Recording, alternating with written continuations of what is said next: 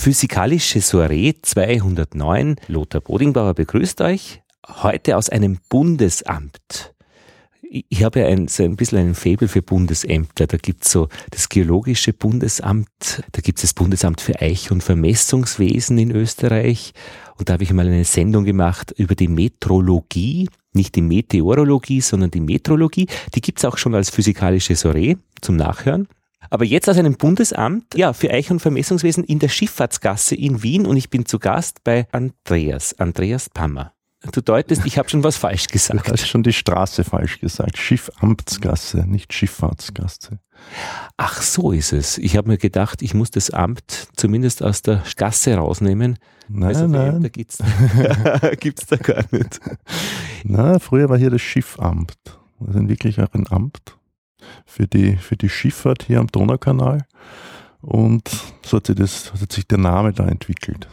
Das ist überhaupt sehr äh, schiffaffin jetzt, diese Gegend. Ich bin so den Ring jetzt mit dem Fahrrad gefahren und dann über den Donaukanal, der eben so Wiener bisschen zerteilt in der Mitte. Mhm. Und dann fährt man die obere Donau Lände? Le Straße, Lände, wie auch immer, aber es Ja. ist zumindest schon sehr wasserhaft, obwohl eigentlich nicht wirklich Wasser sichtbar ist bis auf den Kanal.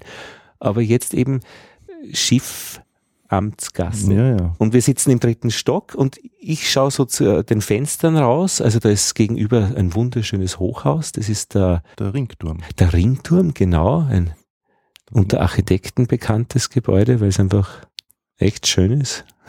Naja. Na, ich finde schon. Also das ist so ein Klassiker in der, im Hochhausbau, im, im frühen Hochhausbau. Und Einer links, der ersten Hochhäuser, ne? ja, Wien. da ist auch ein Turm drauf mit Lichtern und angeblich kann man da sehen, ob der Luftdruck steigt. Wenn die Lichter nach oben gehen und wenn die Lichter nach unten gehen, dann sinkt er. Ja, und ob nicht auch irgendwelche Luftverschmutzungswerte da irgendwie signalisiert werden. Wenn man die Lichter nicht mehr sieht, dann ist die Luft verschmutzt.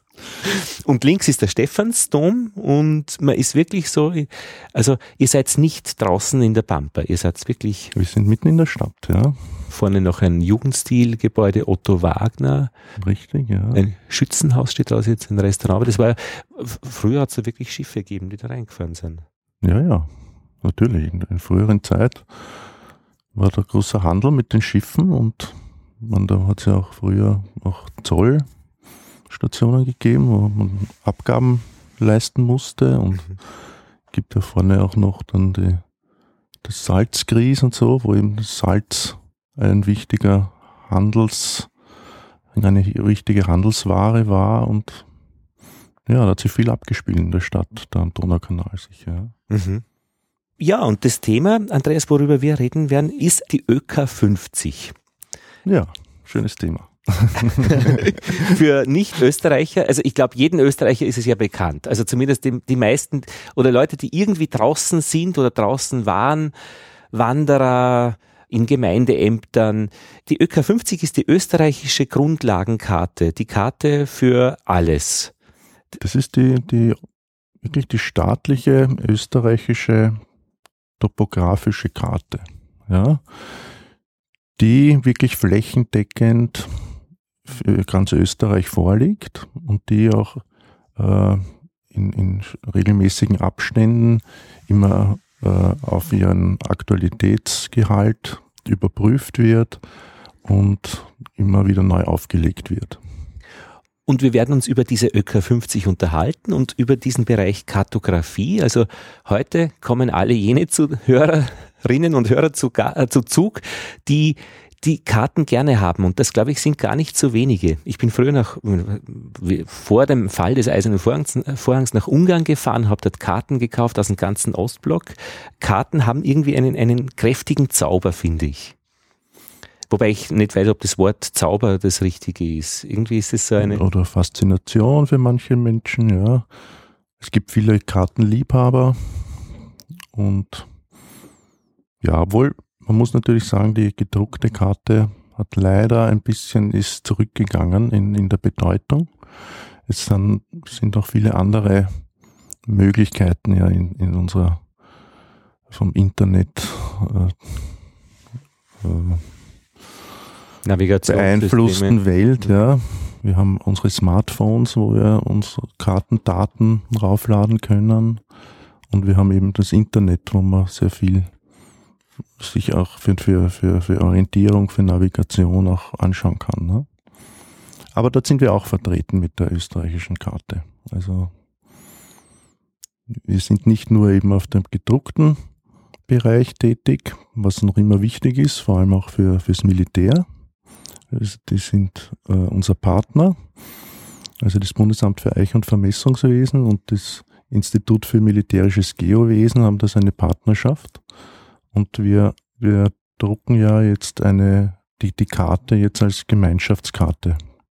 Weil früher hat es noch also eine zivile Schiene gegeben und eine militärische. Da hat es eigene Militärkarten ge gegeben. Die wurden dann auch von uns produziert, aber halt fürs Militär. Vom Karteninhalt war, war das sehr, sehr gleich, nur das Militär hatte halt noch zusätzliche äh, Inhalte. Äh, Was war das? Das war eben so, so einerseits ein, so ein Gittersystem, damit die Position sehr schnell bestimmt werden konnte, als auch äh, wichtig für den Katastrophenschutz und Zivil-Krisenmanagement ist dann auch die, die Position von, von Krankenhäusern, von Apotheken, um eben so, so wichtige Einrichtungen sehr schnell zu finden. Und ich weiß nicht, ob du darüber reden darfst, aber hat es da auch Sachen drauf gegeben auf der militärischen Version, die auf der zivilen nicht drauf waren?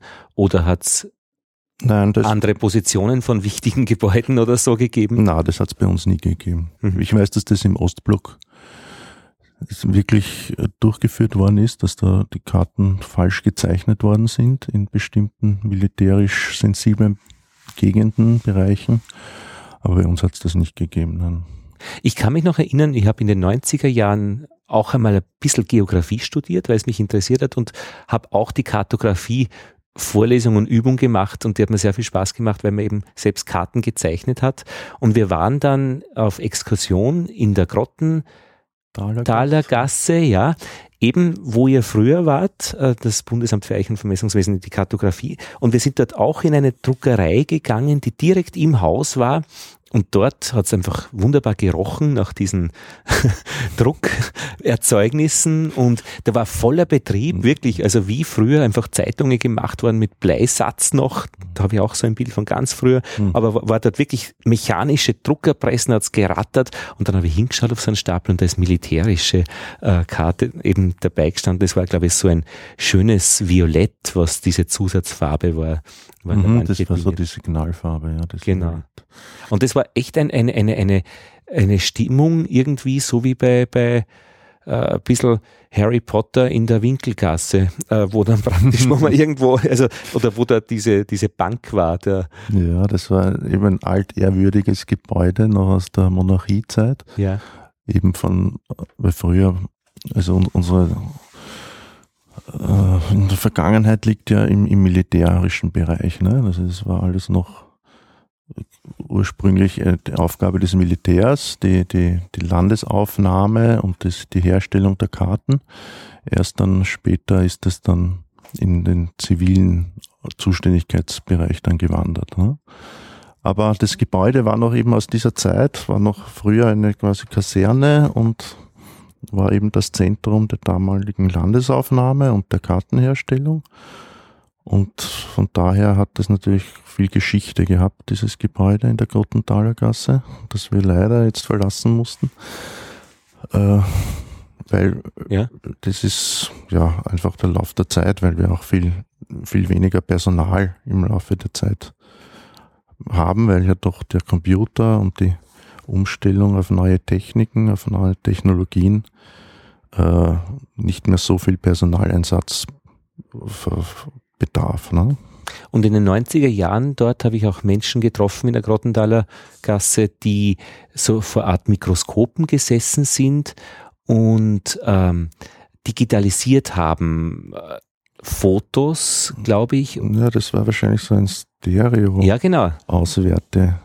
Gerät, wo man eben zwei Luftbilder, mhm. die so, so, so nebeneinander oder die von unterschiedlichen Aufnahmepositionen aufgenommen worden sind. Mhm.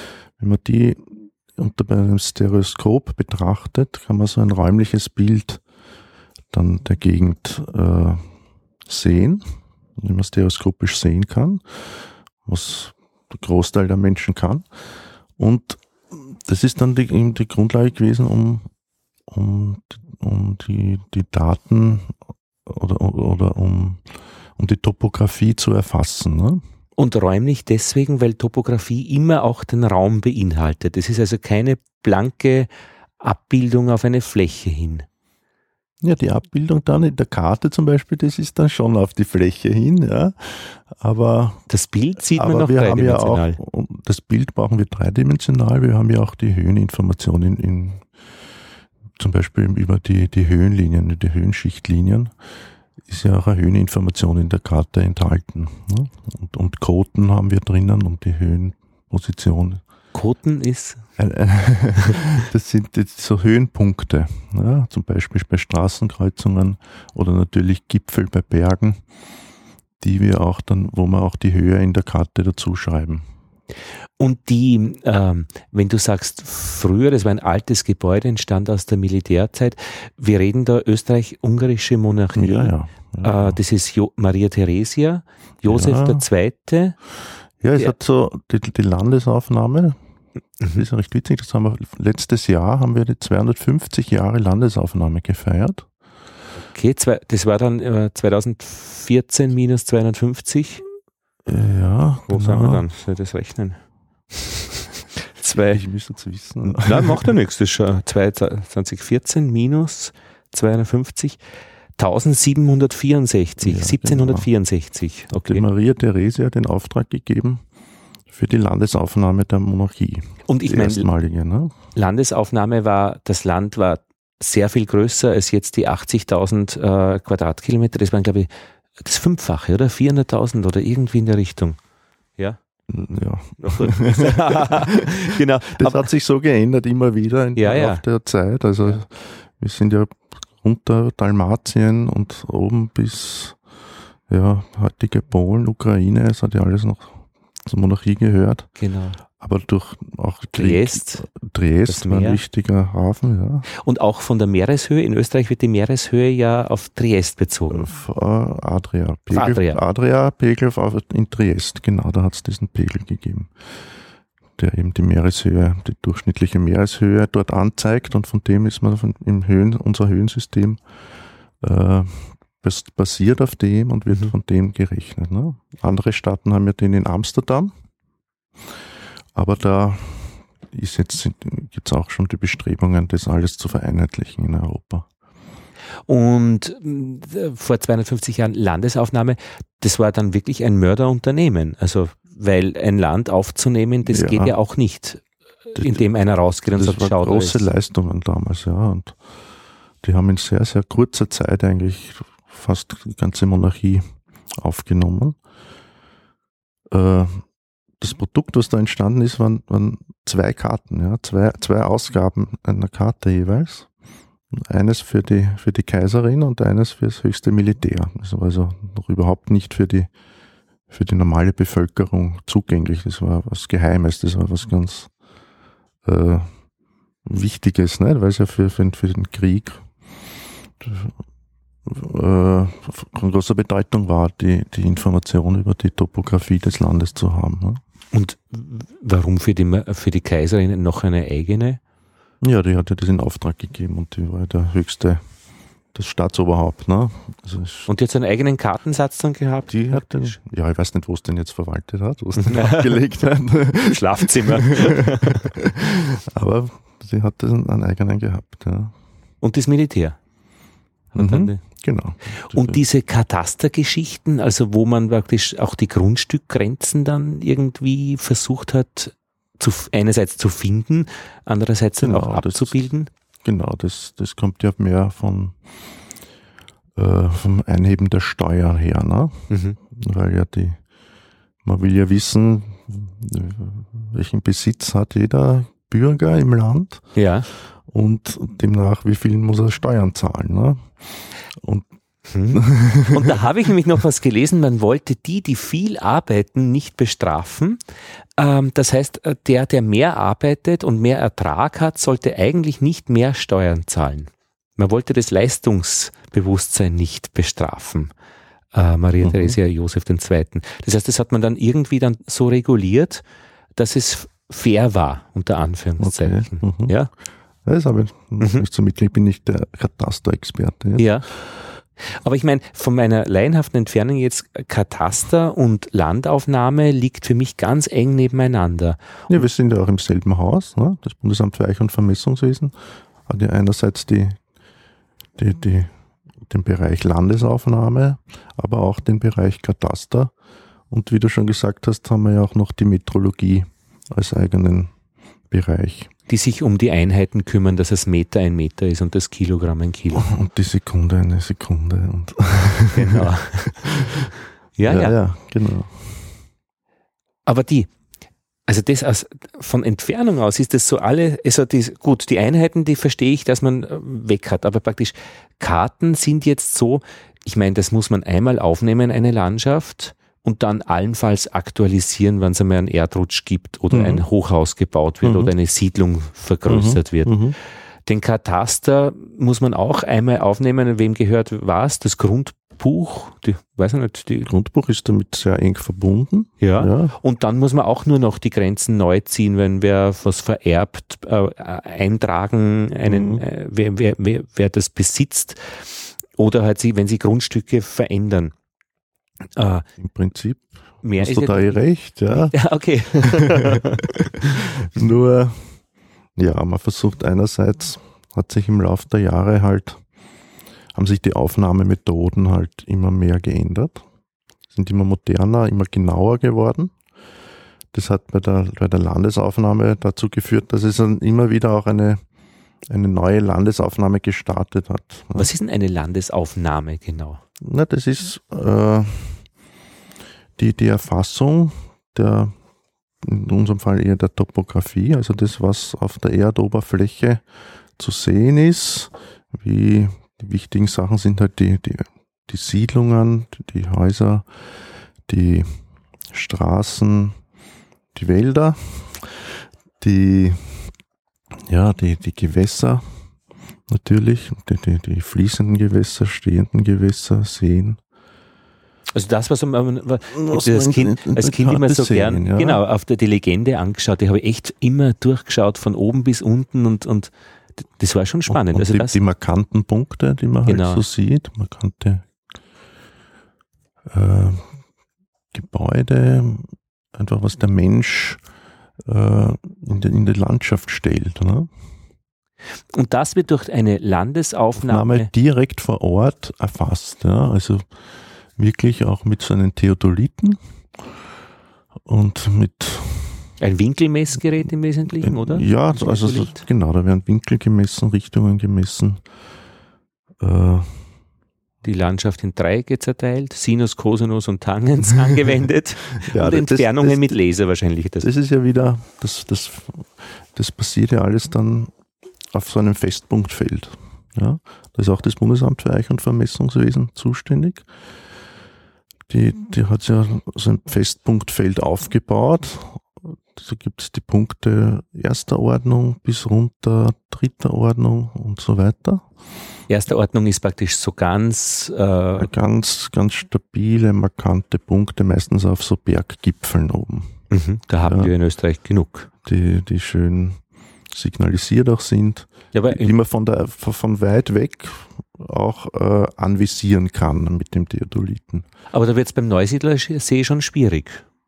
Also da kann ich. Dort ist halt das flache Gebiet, ja. aber da hat man halt dann oft auch sehr so, so, so Türme gebaut, ja, mhm. so, so, so Holztürme, mhm. um eben auch von, von weiter weg das anvisieren zu können und sich so, so, so, so Dreiecke mhm. Aufzubauen und dann mit so einfachen trigonometrischen äh, Berechnungen dann die Koordinaten zu bestimmen von den Punkten. Erste Ordnung heißt? Erste Ordnung heißt, dass die, die Punkte sehr weit noch auseinander liegen und sie sehr gut und sehr genau vermessen wurden. Und dann zweiter und dritter Ordnung, da wird quasi diese Dreieck wieder in kleinere Dreiecke zerlegt oder nochmal eingeteilt und dann so, so Zwischenpunkte noch eingelegt. Und Ziel ist einfach eine möglichst äh, gute Genauigkeit des letztendlichen. Genau, also so quasi ein Koordinatensystem aufzubauen und so ein, ein Referenzsystem aufzubauen über diese Punkte und, und die, die dienen ja dann den Vermessern, äh, ihre, ihre Messungen in dieses Koordinatensystem dann einzugliedern, einzupacken. Ne? Also kann man dann jeden Postkasten letztlich dann in dieses Koordinatensystem auch eingliedern. Ja, ja, ja, jeder Punkt auf der Erde dann. Ne? Ist dann kein Problem. Das verwenden ja auch die Zivilgeometer, wenn sie Vermessungen für den Kataster durchführen, wenn irgendwelche Grenzteilungen sind und so. Die hängen ihre, ihre Vermessungen dann immer an diesen Festpunkten auf. Und das ist dann auch eine rechtlich-finanzielle Angelegenheit, weil eben der, je geringer der Fehler ist, desto richtiger ist das, was dann ja, rauskommt. Man, wenn wir jetzt wieder ein bisschen zurückkommen auf die Landesaufnahme, da ist ja früher, die, die, die früheren Methoden, die haben noch so einen Messtisch gehabt. Also dieser, dieser Landvermesser ist dann mit so einem Messtisch in die Gegend herum gefahren. Dort hat er sich seine, seine Karte auf den Tisch aufgelegt und dann hat er halt von dorthin Ziele anvisiert, der Entfernung, hat er eben auch diese Winkel gemessen und das dann in die Karte dann übertragen. Und dann über so, so, so Vorwärtsschnitt nennt man das, hat er dann die Position von gewissen äh, relevanten Punkten dann in der Karte eintragen können. Die Pfadfinder, das kann man auch noch, wer bei den Pfadfindern war, vorwärts einschneiden, glaube ich. Vorwärts einschneiden, ja, ja, genau, das ist Begriff aus dem Vermessungswesen. Ja. Wo man dann auch äh, eben Punkte über einem Fluss hinweg bestimmen kann, wo die sind, ohne über den Fluss gehen zu müssen. Genau. Ja, es gibt ja in Österreich ja auch viele Gebiete, die noch gar nicht so gut erreichbar sind. Ne? Und dieser Land, wie sagt man, Landaufnehmer, Landvermesser oder? Ja, Landvermesser, Landvermesser. hätte ich schon gesagt, ja. Da hat es einige, viele so Trupps gegeben, die mhm. da halt in Österreich damals unterwegs waren, ja. Und mittlerweile haben wir vier Landesaufnahmen. Vier vollständige? Vier vollständige Landesaufnahmen, ja. Unabhängig voneinander. Ist da, sind da viermal in der Geschichte ja, äh, ja, ja. Trupps? Ja, mit wieder anderen Methoden und anderen technischen Voraussetzungen. Ja. Und gibt es da Verbindungen zwischen den Vieren? Also die, dass man die, es sind wie vier ja. horizontale Schnitte durch Geschichte und, und Orte und, ja, so und Landschaften. Zeitschnitte halt. Ne? Zeitschnitte. Ne? Ja. Und die sich ja teilweise ein bisschen sogar überlappen, aber. Ja. Und so, ähm, wenn jetzt noch ein Flugzeug beteiligt ist, das Foto macht von der Landschaft, Orthofotos, glaube ich, heißt es. Na, prinzipiell ne? machen sie mal ein, ein Luftbild. Ne? Ein Luftbild. Es wird einfach einmal ein Bild gemacht von einer Luftbildkamera. Also so früher hatten, hatte ja das Bundesamt für Eich- und Vermessungswesen ihr eigenes Flugzeug. Genau, in Wien-Schwächert stationiert. In Wien-Schwächert stationiert. Mhm. Und sind wir noch selber geflogen, mhm. hatten wir eigene Piloten mhm. und dann einen, der halt der, im Flugzeug mit der Messkamera, die äh, immer ausgelöst hat, wann die Bilder machen soll. Da wurden die, die Bilder eben noch von uns selber durch, äh, also aufgenommen. Mhm. Mittlerweile ist das auch schon ausgelagert. Da, da äh, wird das jetzt ausgeschrieben und, und von von Firmen äh, wird das dann durchgeführt. Mhm. Was jetzt den Vorteil hat, dass wir jetzt äh, viel, viel mehr Bilder in kürzerer Zeit äh, bekommen können, als wie früher möglich war, nur mit einem Flugzeug. Mhm. Äh, da, war, da ist man ja auch immer sehr auf das Wetter angewiesen. Mhm. Also es man will, man will, man will na, vor allem auch Wolken. Ne? Ja. Man will ja nicht die Wolken fotografieren, sondern die schöne Gegend. Ne? Ja, ja. Und braucht es immer ein, ein, ein klares Wetter und die Luft sollte auch nicht so diesig sein. Das soll eine, eine klare Luft sein, damit man das bestmögliche Material bekommt. Und man will es auch nicht, der Winter steht einem auch nicht zur Verfügung, weil ja da viel Schnee bedeckt ist. Man sieht nicht so viele Sachen. Die Sonnenstand ist sehr, sehr nieder. Das heißt, es bildet sich lange Schatten durch die Bäume. Auf der anderen Seite haben die Bäume kein, kein Laub im Winter, da sieht man vielleicht wieder Sachen dazwischen. Ja, das wäre der Vorteil, dass man dann so, so Waldwege sehen würde, was im Sommer wieder nicht möglich ist. Ne? Aber welche Informationen liefern Fotos aus dem Flugzeug, die der Landvermesser nicht hat? Äh,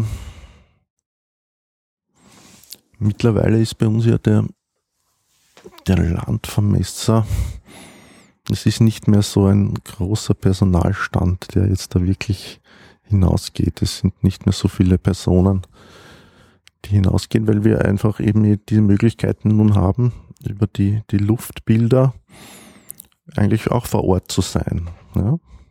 Also da können wir auch, wenn, wenn neue Waldwege gebaut worden sind, was sehr, sehr oft vorkommt, sieht man die großteils in, in den Luftbildern. Ne? Also wenn ein sehr dichter Wald ist und das alles sehr verdeckt ist, dann muss dann noch immer ein Topograph, so heißen diese Leute bei uns, die gehen dann vor Ort und nehmen das dann auf.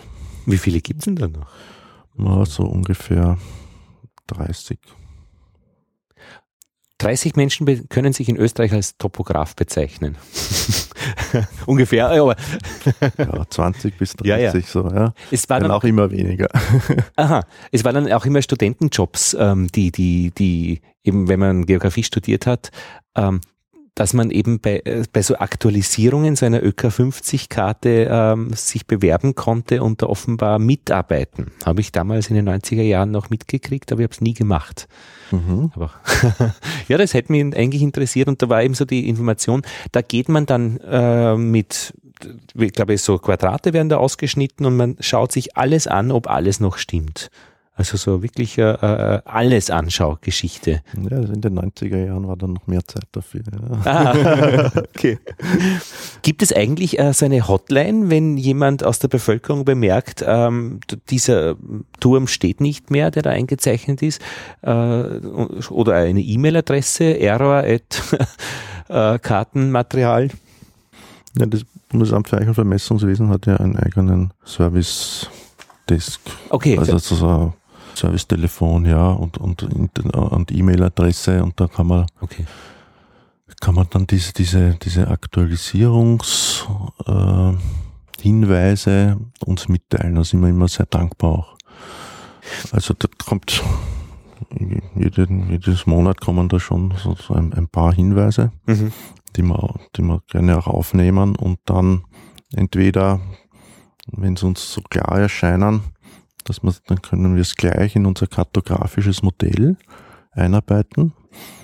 Das kartografische Modell, das ist schon das, so das digitale, digitale Bild, das wir in unseren Computern, in unseren Systemen permanent führen und das wir auch dann eben im, im Internet publizieren oder für, für die äh, AMAP Mobile. Das ist so die, so eine App für, für Smartphones, für iPhones und für Android-Handys. Und das, die, diese Daten, die werden so vierteljährlich dort publiziert und aktualisiert, publiziert. Ne? Für die, die gedruckte Karte, die, die hat nicht so einen, so eine äh, raschen Zyklus, sondern die wird nur alle so sechs Jahre von einem Gebiet aufgelegt. Um auf diese gedruckte Karte jetzt zurückzukommen, weil das ist ja eigentlich äh, Thema unseres Gespräches, die ÖK 50. Ähm, es ist ja so naheliegend, nicht? Es, es gibt ja verschiedene Kartenanbieter und mittlerweile eben auch digital und Google und auch äh, OpenStreetMaps und was weiß ich auch immer. Aber so genauso wie bei den Einheiten, ähm, eben wenn ein Amt das herausgibt, sichergestellt wird, dass die Einheiten stimmen, sichert auch ein Amt, ähm, dass das offizielle Kartenmaterial Österreichs stimmt, beziehungsweise das ist, was für stimmt gehalten wird, weil einfach abgeleitet Steuern, äh, Grundstückgrößen, was weiß ich auch immer. Ja, also wir, wir, ich würde sagen, wir gewährleisten schon, dass ganz Österreich äh, aktualisiert wird immer. Ja. ja. Aber ist damit der Anspruch verbunden, dass es die beste Karte Österreichs ist oder kann es sein, dass in bestimmten Gegenden also OpenStreetMap die bessere Information hat, weil einfach viel mehr Leute da freiwillig Postkästen eintragen? Es kommt drauf an. Also ich glaube, in dem Bereich der Topografie einfach äh, zu, zu zeigen, was ist in der Natur jetzt vorhanden. Da ist, ist unsere Grundkarte, glaube ich, die Basis für viele andere Dinge. Wegen ja. eben diesen äh, äh, Kategorie 1, 2, 3 Fixpunkten auch schon einmal, weil die stellt ja ihr her und sicher. Das, genau, die, die stellen eben das Referenzsystem dar. Ja. Und das ist eben vom Bundesamt gemacht. Das ist auch vom Bundesamt. Ja, die, diese Verbindung wäre jetzt nicht jetzt das Ausschlaggebende. Aber ich glaube, das Wichtige ist, dass wir wirklich uns, uns, unseren Auftrag darin sehen, für ganz Österreich das immerwährend zu aktualisieren und, und bereit zu halten. Und nicht nur dann, wenn in einem Gebiet halt sehr viele interessierte äh, Freiwillige, also volontiert, Volunteer äh, Kartografie nennt man das, äh, da tätig sind, ne? sondern auch in, in Gegenden, wo, wo, wo nicht so viele Leute leben und und vielleicht da interessiert sind, da was zu tun. Ne?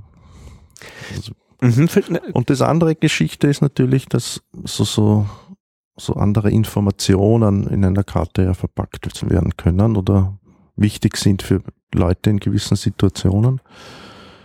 Ähm, wenn zum Beispiel wer ja, eine Radtour machen will, dann hätte er vielleicht gerne mehr so die Radwege und so. Ja eingetragen. Das wäre halt dann äh, schon spezialisiert auf eine Thematik. Und da sind dann halt mehr die, die, die, die privaten Verlage und so da tätig in dem Bereich. Ne? Die setzen schon auf unsere Karten auf, die nehmen die schon als Grundlage, weil die haben nicht ein jetzt dieses Heer von Topografen, die wirklich vor Ort immer sich alles anschaut, sondern die sind wirklich dann nur mehr im Büro und, und, und zeichnen auf Grundlage unserer Grundkarte dann ihre Karten. Ich habe das auch einmal gemacht als Student bei einem Verlag, der Radreiseführer herausgegeben hat und die ja. haben tatsächlich mit der ÖK 50, nein, es gibt noch eine niedrigere, die ÖK 25. Die 25V nennen wir es die, mhm. die ist eigentlich vom Inhalt dasselbe wie die ÖK 50. Das V steht hier für Vergrößerung. Das heißt, das ist eigentlich genau derselbe Inhalt, nur doppelt vergrößert und daher viel leichter lesbar. Und zum Wandern oder so nehme ich auch gern die 25V, weil man sich da einfach leichter tut beim, beim Lesen. Und die haben dort in, eben, wie du sagst, im Büro, äh, das ist, da ist wer mit dem Fahrrad gefahren, hat eine Kopie der Karte eben mit dem Kuli eingezeichnet, den Weg, der gut war. Und das habe ich dann übertragen in äh, einen, einen schönen Strich, der aber als Folie über die ÖK 25 gelegt wurde. Eine symbolisierte Linie. Dann. Ja, genau. Mhm. Und das wurde aber dann vom Grafiker wiederum noch einmal übernommen und der hat dann die Druckvorlage für diese äh, Radwegkarten gemacht. Also da waren echt noch eins, zwei, drei, vier Ebenen dazwischen. Und das war dann doch ganz interessant mhm. äh, in diesem Prozess. Ich beschreibe jetzt einfach einmal die ÖK 50. Also das ist eben, äh, ja. ich, habe, ich habe da mehrere Karten jetzt, oder ich habe so eine Geschichte der ÖK 50 hier aufgelegt, weil mhm. äh, vor, vor einigen Jahren, das viele sind wahrscheinlich noch diese, ist im Hochformat die Karten gewohnt. Das ja. ist der, der, der BMN-Blattschnitt. So nennen wir es. BMN für? Für Bundesmeldenetz. Aha, okay. Also Bezeichnung Bundesmeldenetz. Ja. Dieser Blattschnitt war, war jahrelang äh, bei uns gültig und haben wir in, in denen diesem Blattschnitt die Karten rausgegeben. Das, ich, beschreibe es nur ein bisschen, äh, das ist so praktisch im Wesentlichen so zwei A3-Blätter übereinander quer, also dann steht ein Hochformat, da steht links oben die Kartennummer 58, dann Baden, also das ist praktisch da. Das Blatt Baden, ja, ja. wo halt Baden als, als größter Ort drinnen der namengebende ja dass man es wiederfindet beim Einkaufen im, beim Ort war, ja. Und dann äh, steht da österreichische Karte 1 zu 50.000. Das bedeutet jetzt, dass ein Zentimeter auf der Karte 500 Meter sind. Und wenn man sich das dann anschaut, ähm, 500 Meter, das heißt, wenn ich Daumen und Zeigefinger so normal ein bisschen auseinander halte, entstehen so äh, Quadrate, äh, die so, glaube ich, dann zwei Kilometer sind. Zweimal zwei Kilometer. Mhm. Und ähm, wie viele Quadrate sind da auf der Karte drauf? Eins, zwei, drei, vier, fünf, sechs, sieben, acht, neun, zehn ungefähr. Ein bisschen mehr. Also Breite, zehn in der ne? Breite. Mhm. Das heißt, ähm, zwei, 20 Kilometer ist praktisch so ein Ausschnitt breit der Landschaft und zwei, vier, sechs, acht, zehn, 12, 14, also ungefähr 28, 30 Kilometer in der, in der Höhe, 20 mal 30. Und wenn man so, so einen kleinen Ort anschaut, Kumpolskirchen, Weingegend, da kann man einfach dann die Häuser noch als kleine Rechtecke sehen, die Siedlungen. Und man hat so das Gefühl, wenn man durch die Landschaft geht, könnte man an einem Tag so eine äh, Landschaft durchwandern. Das geht sich irgendwie geradeaus. Also, ja, wenn man gut zu Fuß ist. Genau. Mhm. Und ja, das ist die ÖK 50. Das ist die ÖK 50, ja, mit, noch mit der Hausdarstellung. Das genau, ist, das mit ist nicht so selbstverständlich in Europa, Aha. dass man in dem Maßstab noch die einzelnen Häuser auch darstellt. Mhm. Es ist ja auch nicht so, dass jetzt wirklich jedes Haus in der Karte abgebildet wird. Dafür ist ja auch nicht der Platz vorhanden. Mhm. Man wird wenn man die in der wahren Größe darstellen würde, würden die Häuser ja ganz kleine Punkte nur sein. Und wir müssen ja in der Kartografie äh, das bisschen äh, größer darstellen. Manchmal so ein, ein Haus ist ja jetzt vom Maßstab her ist ja überdimensional hier dargestellt. Ne? Ach, das heißt, die Häuser sind jetzt nicht die Originalgröße. Das ist einmal ganz gut festzuhalten. Ja, sind Symbole. Symbole. Sind eigentlich Symbole. Aber auch wenn die, sie so einzeln die meisten wird, wir werden schon stimmen, nur im, im, im dicht verbauten Gebiet haben wir oft nicht den Platz für, für jedes Haus, weil da haben wir auch noch die, die Straßen, ja. die auch Platz einnehmen, weil wir die auch mit einer bestimmten Signaturenbreite darstellen müssen, mhm, genau. damit man es gut wahrnehmen mhm. kann. Mhm. Und da das ist eben dann der Job des Kartografen, ja. da richtig auszuwählen, gewisse Sachen zu betonen, was wichtig ist. Mhm. Zu generalisieren. Zu generalisieren, teilweise auch ein bisschen zu verdrängen. Also die wahre Lage kann man, kann man auch nicht immer genau beibehalten in so einem relativ kleinen Maßstab. Ja sondern man muss ein bisschen verdrängen auch noch. Warum die, die Lage? Also da denke ich mir, wenn, dann schon die Lage beibehalten. Naja, manchmal ist vor allem, ja, wenn man sich denkt, so, so ein enges Tal mitten irgendwo in, in, in Österreich, wo ein, da haben wir also einen, einen Fluss, der da läuft, daneben haben wir vielleicht sogar eine Bahnlinie, mhm. dann haben wir noch eine Straße, Bundesstraße. Die Bundesstraße ist vielleicht noch begleitet von irgendeinem so Kahnweg, von, ja, und, und. Das kommt mir sehr typisch vor, was du beschreibst. Ja, das ja, sieht man. Ja, genau ja. so ist es. Und dann geht es vielleicht gleich schon wieder der Hang hinauf. Mhm. Und da steht eine Hütte irgendwo. Noch. Da, steht dann, da stehen dann die Häuser wieder, ne? entlang vielleicht dieses im Tal an dem Weg. Ja, und wenn man das jetzt auf in diesen Maßstab jetzt runterbricht, sind die sehr, sehr eng beieinander, die, die wahren ah. Positionen all dieser Elemente, die wir in der Karte darstellen wollen. Und da, und da wir ja jeder, jedem Element eine Signatur zuweisen und diese Signatur einen Platzbedarf hat, kommen wir manchmal nicht darum herum, dass wir die, die Linien ein bisschen voneinander äh, wegschieben müssen. Mhm. Ich habe das. Damit, weil, weil sonst würden die Linien übereinander sein. Ja, ja. Und damit ist es eben nicht verrückt in der lesbar, ne? Landschaft. Ja, genau. Äh, nicht lesbar. Mhm. Ich habe da mit einem, einem Google-Mitarbeiter ein, ein Interview gehört, der eben darüber, über die Herausforderungen gesprochen hat.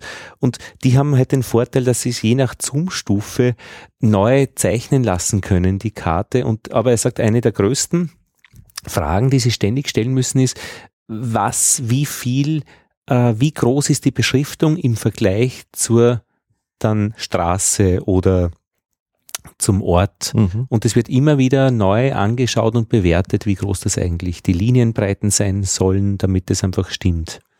Ja, Das dürfte also- einfach eine wirkliche das, Herausforderung das sein. kann, naja, das, das lässt sich halt für jeden Maßstab oder das lässt sich berechnen. Also Ja. das, das ist, das ist möglich. Nur das Problem ist eben, dass sich dann die Linien teilweise dann überlappen. Mhm. Und da ist dann die Herausforderung zu sagen, brauchen wir wirklich alle Linien? Können wir vielleicht, ist die eine vielleicht nicht so bedeutend? Vielleicht der Kahnweg dann in einem kleineren Maßstab, würden wir dann den Kahnweg vielleicht dann weglassen? Mhm. Und, und dann, wenn dann aber alle wichtig sind, die man alle darstellen will, dann muss man halt diese Verdrängung machen. Mhm. Und das kann halt dann Google auch noch nicht. Ja? Ja, ja, das kann ich gut Also verstehen. Google hat sicher ein bisschen so den Vorteil, wenn man sich ganz weit hineinzoomt, dann hat man eine schöne Lage oder eine, eine gute, exakte Lage der, der Linie im Verhältnis jetzt, wenn mein Luftbild darunter liegt. Die österreichische Karte, da könnte es dann sein, wenn man die darüber legt, über ein Luftbild, dass die Straße vielleicht ein bisschen, bisschen seitlich versetzt ist. Aus den Gründen, die wir vorher jetzt schon gesagt haben. Ne?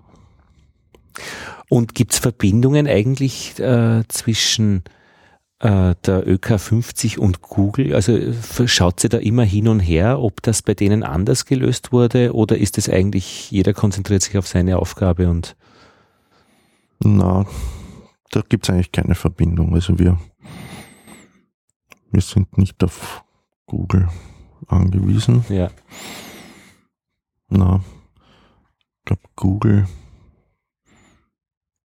kauft halt die, die, die Luftbilddaten vom Bundesamt, Aha, also die Orthofotos. ja, ja. Man muss jetzt dann wieder unterscheiden zwischen Luftbild und Orthofoto. Orthofotos sind, die sind die Entzerrten, gell? Das sind schon entzerrt, ja. ja, ja.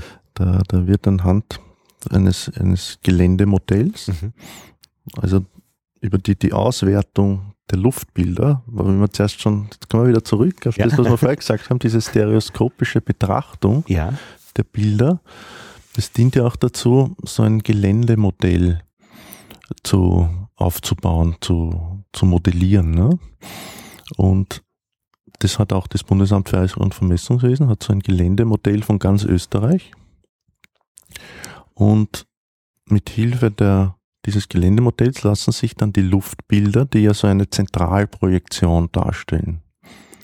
Das heißt, die, die, die, Bereiche am, am Rand eines Luftbilds, die sind ja dann leicht, die sind ja verzerrt Mhm. dargestellt, verkürzt verkürzt. wahrscheinlich. Ja, aber verzerrt. Wenn man sich das vielleicht vorstellt, wenn da gerade so ein Hang wäre, Ja, also wenn wenn man dann, dann schaut man manchmal äh, auf, auf den Hang entweder so, so, so ganz flach dann nur so rein mhm. oder halt so, so frontal drauf. Das Mhm. kommt jetzt drauf an, wie man Mhm. dazu steht. Ne? Mhm. Mhm. Und über das Geländemodell kann man das wieder entzerren, sodass quasi ein, das Orthofoto entsteht, welches wieder ein Abbild wäre, als ob man immer auf jeden Punkt gerade von oben drauf schaut. Ah ja, und ist das Orthofoto dann eigentlich ein, auch ein, ein Kompromiss letztlich oder ist es oder praktisch ist es dann auch falsch? Meine, Die Frage ist, was ist falsch und was ist richtig? Also ein, Einfach In, in dem Sinne immer nur mit einem Aspekt. ist es eigentlich richtiger. Es ist, sagt ja schon der Name Ortho. Ne? Ortho ist ja richtig. Also, Ort, ja, ah ja, die Orthographie. Oh ja, richtig, ja genau. Das heißt, aber mit dem Anspruch, äh, senk, auf, äh, richtig im Sinne des senkrecht da- dass man hinaufschaut. immer senkrecht drauf schaut. Ja? Es kann dann sein, dass im Orthofoto dann ein Baum Ja, äh, so ein bisschen schräg, schräg dargestellt Also nicht so, so, richtig so. Nicht. Also nicht so, dargestellt. so halb liegend. Ja. Nicht Ortho dann. Also auf, auf, das ist dann das Ergebnis. Wenn, wenn das Hinaufschauen stimmen soll, das Senkrechte. Weil, weil, weil das sind eben diese ganzen Elemente, die eine, eine Höhe haben. Ne? Ja, ja, Also ein Baum hat ja, kann ja, weiß ich, der kann ja 10 Meter hoher Baum sein. Ne? ja, ja. Aber, aber wir modellieren ja das Ganze nur am Hand der, der Geländeoberfläche. Ja, verstehe. Und, und wir nehmen nicht jetzt jeden Wipfel und, und tun jetzt das Bild dementsprechend entzerren.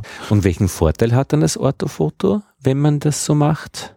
Na, dass man dann direkt am Orthofoto, jetzt wenn man eine Straße dort sieht und die dann, dann entlang fährt oder dann diese, diese, diese Linie in ein digitales Referenzsystem irgendwie eintragen will, in ein Koordinatensystem, dass die dann wirklich die richtige Lage hat. ne? Mhm.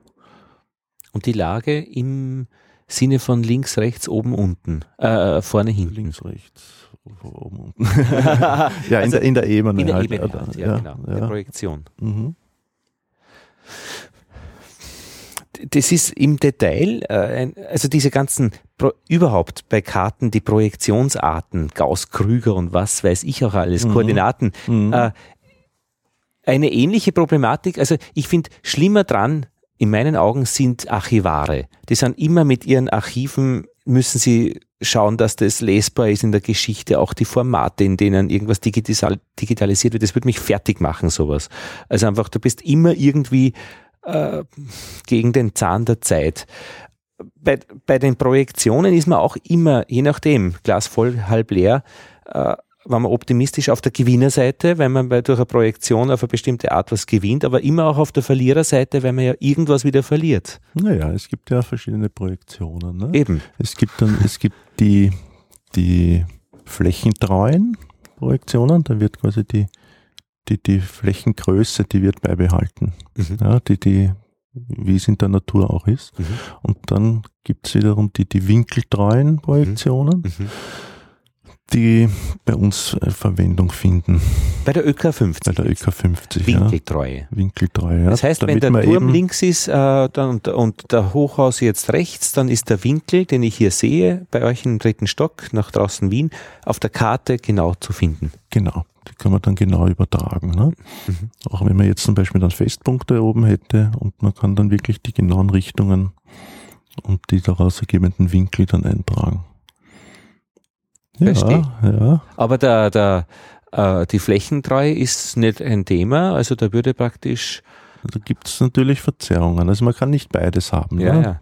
Das ist dadurch, dass ja die Gestalt der Erde so ganz, ganz vereinfacht eine Kugel ist oder weniger vereinfacht eine Ellipse und dann halt überhaupt eine Kartoffel vielleicht irgendwie. Ja. Äh, aber man will ja diese Form in eine Ebene bringen und das ist nicht, nicht so einfach möglich. Ja. Also die, dieses Verebnen bringt eben dann diese, diesen Nachteil, dass man auf irgendeine dieser treue Eigenschaften äh, verzichten muss. Gibt es andere Treuen auch noch? Fläche, Winkel? Na, es gibt, es gibt dann noch so, so äh, Stra äh, Streckentreue. Das heißt, manchmal ist das so, so eine, Aha. eine Linie, Ah ja. die ist streckentreu dargestellt. Die Ja, wie die Krähe fliegt praktisch. Ja, na, das ist so oft dieses, dieser Bezugsmeridian Mhm. von einem Koordinatensystem. Ah, der ist dann auch noch linientreu. Der ist dann noch Längen- Längen, Längen, ja. Weil der quasi, wenn man Mhm. sich das vorstellt, weiß nicht, ob ich das jetzt beschreiben kann, wenn man sich vorstellt, eine Kugel Mhm. und um die Kugel macht, wird so ein Zylinder Mhm. äh, herumgelegt. Mhm. Ja, und der, dieser Zylinder berührt die Kugel halt dann an einer Linie dann. Ne? Sagen ist- wir am Äquator, wenn das so irgendwie. Ja, bei uns ist das wieder anders. Wir, wir, wir tun es nicht am Äquator berühren, sondern wir drehen das Ganze noch, dass das so an einem Meridian, also an einem Längskreis Ah ja. berührt. Ah, verstehe. Also die, der Zylinder, der liegt dann quasi so, wenn man jetzt auf die Erde schaut, so ganz normal, so im Norden ist oben und der Süden ist unten, dann liegt der Zylinder so Mhm. quer Mhm. ja, Und und, welcher- berührt an dem Meridian. Und welcher Meridian ist das? Gibt es einen für Österreich oder gibt es da 20 oder für jede Karte einen eigenen? oder kann man das so nicht fragen? Ja, jetzt ist die Frage, welche Karte wir nehmen. Es gibt nämlich da wieder zwei verschiedene Möglichkeiten oder zwei verschiedene Systeme. Also jetzt hast du ja die, diese alte, diese hochformatige Karte, ja. diese BMN-Karte genommen. Ja. ja. Mhm. Das war in einem Abbildungssystem, das heißt Gauss-Krüger. Das ist noch von Gauss, ein mhm. berühmter Mathematiker. Der hat das auch entwickelt. Mhm. Der hat viel in, im, im Bereich der Geodäsie, des Vermessungswesen, äh, gestaltet und beigetragen. Und dort haben wir drei so Meridiane. Ja. Also das heißt, man hat dreimal legt man den Zylinder an die Kugel oder an den Ellipsoid an so einem Meridian an. Und dann, muss man sich vorstellen, wird dann hinten der Zylinder aufgeschnitten mhm. und dann kann man den so aufrollen, mhm. als wie, wie ein, zu, zu einer flachen mhm. Ebene, zu einer flachen Karte. Ne? Und eben diese, dieser Mittelmeridian, der ist eins zu eins quasi dargestellt, der ist streckentreu dargestellt. Mhm.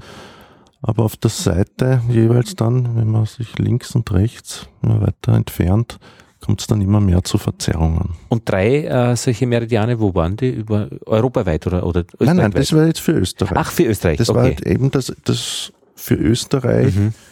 ähm, am, am, das beste System für Österreich, mhm. weil da die, mhm. die Verzerrungen sehr gering gehalten worden sind. Ja, da hat man eben so drei so Meridianstreifen, nennt man das, mhm. dann verwendet und in denen die Karte dann abgebildet. Weil mehr hat man nicht gebraucht, weil die Genauigkeit auf der Karte am Druck äh, ja auf, eh nicht. Ja, wir so haben ja gewiss im Maßstab 1 zu 50.000, ja. da kommt ja nicht auf einen Millimeter. Mhm, an, ne? Mhm. Das war ja, praktisch, okay, Gauss-Krüger-Projektion. Das war Gauss-Krüger-Projektion. Und wenn ich dir jetzt noch gleich mhm. mal die, heutige ÖK50 zeige. Ja. Also jetzt weiß nicht, wenn du das noch fertig beschreiben willst, die BMN, weil da habe ich mehrere Ausgaben. Okay. Da hat's äh, ich habe von meiner Sicht aus äh, jetzt nur, es gibt ein Koordinatensystem, also wo, wo dann Nummern und Ziffern dabei stehen, äh, dass die, äh, die Karte wunderschön ist, einfach von der, von der Typografie äh, und von der Grafik, von der, ich finde es eine der schönsten Karten weltweit. Also alle Karten, die ich kenne, ist die ÖK50 einfach auch eine ästhetische Karte. Ist nur so mein, ja, mein Eindruck auch. Ja, na, das stimmt das schon. Also echt fein. Die, die, die Schweizer Karte, die ist auch noch sehr schön. Ja, aber da ist irgendwas, das ist ein bisschen zu, zu, ich weiß nicht. Es ist, es, seine Karte spiegelt ja auch eine Modernität irgendwie wieder. Mhm. Äh, äh, und da, sind die, ja. da ist die Schweizer irgendwo noch ja, in einem anderen Jahrhundert. Das ist mir zu antik bei den Schweizer. Wenn ja, das ist, was ich mir vielleicht, vielleicht haben sie schon Also viel, viel, ja, die sind auch in einem Änderungsprozess jetzt gerade drinnen. Die oder ich habe einfach einen falschen Eindruck. Also, oder äh, ich habe sie vielleicht gar nicht nein, gesehen. Es hängt auch sehr viel immer mit der Kartenschrift zusammen. Eben. Ja, ja. Mit, mit den mit den Fonds, die man da verwendet. Ja. Und unten eben die Legende, äh, wunderschön. Ja. Also, Na, was ich dich ja, genau, aufmerksam machen genau. wollte, ist, Mehr wollte ich gar nicht mehr beschreiben. Und ein schönes Grün für die Wälder. Das ist ästhetisch sehr schön. Schwarz und das Blau ist auch äh, von, dem, von den Gewässern. Ja, und was wir noch haben, weiß nicht, ob du das ah, siehst, die so, so eine Schattierung. Ah, die sehe ich so, so, so, so, so eine, bewusst mit. Ja, ja die, die, die, ist, die ist ja richtig, dezent, genau. Die topografische ja. Schattierung, wo man eben dann den Berg nicht nur die Höhenlinien, die braun sind. Gleich, so Relief. Ein Relief, genau. Das kriege ich kaum mit, aber dürfte wichtig sein. Genau. Man wird sofort merken, wenn es nicht da ist. Und ich hätte es jetzt gar nicht beschrieben, wenn ich die Karte so beschreibe, weil es mir eben aktiv nicht aufgefallen wäre. Ja. Also mhm. da geht man davon aus, eigentlich, eigentlich nicht entsprechend der Natur, weil man geht davon aus, dass die Sonne, äh, als wäre die Sonne ah, ja, genau. im, im, im Nordwesten. Ja. Genau, aber es ist einfach von, von der Leserichtung her, glaube ich, ja, das Menschen kommt, lesen. Das kommt daher, weil man ja gewohnt ist, mhm. so am Schreibtisch mhm. seine Lampe, ja, die, die, die Tischlampe so vorne zu haben. Ja. Ah, Ja, damit man beim Schreiben mit der rechten Hand keinen Schatten auf sein eigenes Genau. Geschreibsel wirft. Genau, hat man, hat man links auf, links vorne ja die, die Lampe. Ne? Und irgendwie kommt der plastische Eindruck so am besten rüber. Mhm. So haben die Kartografen das in der Zeit entwickelt. Ne? Sehr wohltuend finde ich, dass ich keine Autobahnausfahrten sehe und solche. Das siehst du vielleicht dann in der, in der, in der, In der nächsten. nächsten Ausgabe. Diese eine Karte, da steht unten nur drauf Neuaufnahme 1962, Ja, das war. Das, Kartenfortführung 1994 und einzelne Nachträge 1996. mhm. Mhm. Jetzt kommt, jetzt legst du da eine, die für mich. Eine, eine andere Ausgabe, ja. Ja. Weil damals, früher hatten wir noch verschiedenste Varianten. Das Ah. ist jetzt diese mit Straßenaufdruck. Ja, da sind äh, rote und gelbe, die Straßen rot und gelb angemalt. Große. Oder halt praktisch. Äh, Ja, die, die Nicht mehr. wichtigen, die bedeutenden Straßen Genau, Hauptverbindungen äh, Ja. rot und wichtige Nebenverbindungen gelb. gelb, ja. Und ein Rot ist jetzt, es ist mehr so ein Ockerbraunrot. Auch wieder sehr ästhetisch, muss ich sagen. Ja, früher haben wir ja noch, äh, wenn wir jetzt wieder zurückgehen Ja. in, in die Druckerei, ja, Ja. da wurde ja jede Farbe, das sind so einzelne eigene Farben gemischt, Mhm. für, extra für die Karte und dann jede Farbe einzeln übereinander gedruckt. Ja. Mhm. Mittlerweile mit den ganz modernen Maschinen gibt es einen Vierfarbdruck, der auf einmal Mhm. in einem Durchgang geht das Blatt durch und dann gibt es vier Walzen hintereinander, die dann die verschiedenen vier Farben gleich auftragen. Da geht die Karte, wird, dieses, wird auf in einem Prozess gedruckt. Mhm. Aber damals war das ja auch noch eine Kunst, die, Mhm. das zu drucken. Ne? Und das Jede Ganze Farbe und dann muss das Papier übereinander liegen, nämlich, ja. Genau, da muss das Papier dann wieder ruhen, weil da- durch, die Feuchtigkeit des Drucks Mhm. ist, ist das Papier, hat sich die, die ein bisschen ver verändert von der Größe her. Dann muss das wieder die, die richtige, ein bisschen austrocknen, die, wieder die richtige Größe haben und dann ist erst wieder der nächste Druck drauf gekommen, ja, die nächste Farbe. Auch dieses, die Art des Papiers, der das ist Ö50, also- wenn man es angreift, das hat, ist, Das ist, Land, das ist extra Landkartenpapier. es ist geriffelt an der, an der, an der ähm, Druckseite. Mhm. Äh, Warum ist es so leicht geriffelt? Das ist die Struktur. Also die, Fühlt sich die, gut die, an. Es ist die, wie ein die Eigenschaft, dass sie eben eher feuchtigkeitsabweisend Ah, ja. ist und, und auch re- reißfest ist. Hinten ist es übrigens auch geriffelt. Ja, das ist einfach, Mhm. damit sie in der Verwendung in der Natur, wenn man wandern geht, Mhm. wenn man sie draußen verwendet, vielleicht bei Feuchtigkeit, bei Mhm. Nebel, bei Regen, Mhm. dass sie nicht so schnell kaputt werden. Da spürt man auch, dass das nicht sein Das wird. ist ein gutes Papier, ja. Ähm, die kalten, äh, Kartenfaltungen sind eine eigene Geschichte. Wer das gut kann, der, ja, der na, mittlerweile gibt es da auch eigene Falzmaschinen. eh aber praktisch äh, eine Karte, die man einmal äh, aufgefaltet so, hat, wieder, wieder wieder, wieder Das ist gar nicht so trivial. Okay, das heißt, wir haben jetzt diese zwei, wo dann eben, Und dann gibt es noch eine Ausgabe mit, mit Wegmarkierungen, hat es dann früher auch noch gegeben. also Wanderweg 448, äh, die Wanderwege sind da nur extra hervorgehoben, farblich, aber nicht die Straßen mit Schutzhütten und Genau, das Jugendherbergen. war eben das eine ausgerichtet für den Wanderer mit den Wanderwegen, Mhm. das andere mehr für den Autofahrer vielleicht, über die Straßen. Und dann gibt es halt noch eben die Ausgabe, die wir ganz am Anfang angeschaut haben, wo, wo diese, diese farbigen äh, Ausführungen nicht, nicht vorhanden sind. Da hat man eben nur das nur, nur die, die, die Grundelemente ohne Hervorheben von irgendwelchen Informationen. ne? Aber im Prinzip jeder Wanderweg, der in der Wanderkarte drauf ist, ist auch eingezeichnet in der Grundkarte als Weg, aber eben nicht markiert. Als Weg. Ja? Mhm. Also wenn es ein Fußweg ist, also als punktierte Linie, Mhm. und es ein, ein Fahrweg ist, als, als dünne schwarze Linie dann. Ne? Ui, jetzt wird spannend. Da steht dick drauf, nicht für die Öffentlichkeit bestimmt. Ja, das war jetzt so, das eine militärische Karte von damals. noch. Darfst du die eh herzeigen, oder ist das Nein, nein, herzeigen ist überhaupt kein Problem. Radio vor allem? Und da ist eben dieses Violett, äh, weiß nicht, wie sagt man, lila oder Violett, äh, und eine extra Legende noch, Netzteiler Ja, und da einige. die haben No- eben so, so ein eigenes Gittersystem, Mhm. ein, ein Gitter drüber gedruckt, damit die Position sehr, sehr rasch und schnell äh, erfassbar und werden kann und dann auch weitergegeben kann, mhm. werden kann an, mhm. an, an andere Soldaten. Ne? Und ich glaube, die haben ja auch einen großen Verschleiß gehabt an Karten, weil die ja ständig herumzeichnen in den Karten, wo irgendwelche Frontlinien verlaufen und, und ja. bei irgendwelchen Übungen. Ich, ja, weiß, ich bin ziemlich Diener, ich habe das, das nie miterlebt. Sie haben dann einen, einen, großen Satz von Karten irgendwo gelagert für mhm. den Ernstfall, falls sie irgendwie, wenn man sich auch vorstellt, die ganzen äh, Systeme, elektronischen Systeme, wie wir es jetzt haben, Internet, das alles ausfällt und man eigentlich da keinen nichts mehr anderes dann vielleicht hätte als, als so eine Kartengrundlage. Ne? Das ist noch immer wichtig. Das heißt, es liegen irgendwo in Österreich äh in, in Bunkern liegen die Karten. Ne? Mhm. Und die müssen auch so wie die Lebensmittel eben alle, keine Ahnung, zwei Jahre ausgetauscht werden. Die werden dann, wenn es wieder eine neue Ausgabe eines Kartenblattes gibt, werden die dann wieder ausgetauscht. Ja. Mhm. Tja.